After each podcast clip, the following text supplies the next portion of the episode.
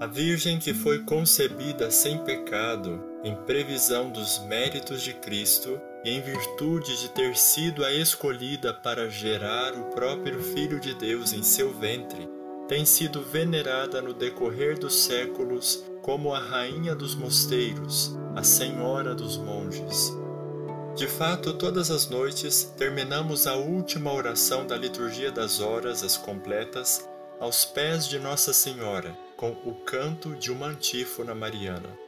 Mas na oração anterior às completas, ao cair da tarde, nas vésperas, a Igreja põe nos nossos lábios diariamente o canto do Magnífica, com o qual a Virgem Maria glorificou o Todo-Poderoso que fez nela grandes coisas.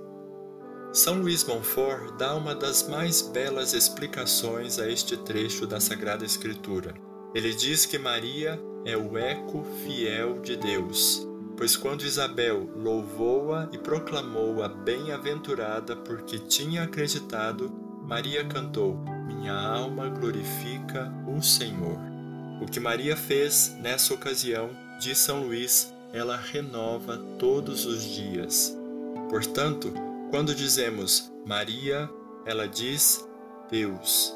Quando dizemos Bendita és tu entre as mulheres, ela diz Bendito aquele que fez em mim maravilhas. Quando dizemos Santa Maria, Mãe de Deus, ela diz O Altíssimo olhou para a pequenez de sua serva, santo é o seu nome. Que verdade maravilhosa!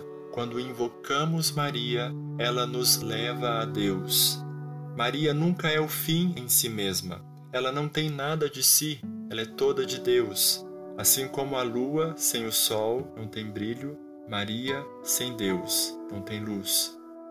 Quem invoca Maria não erra, não se perde, não teme.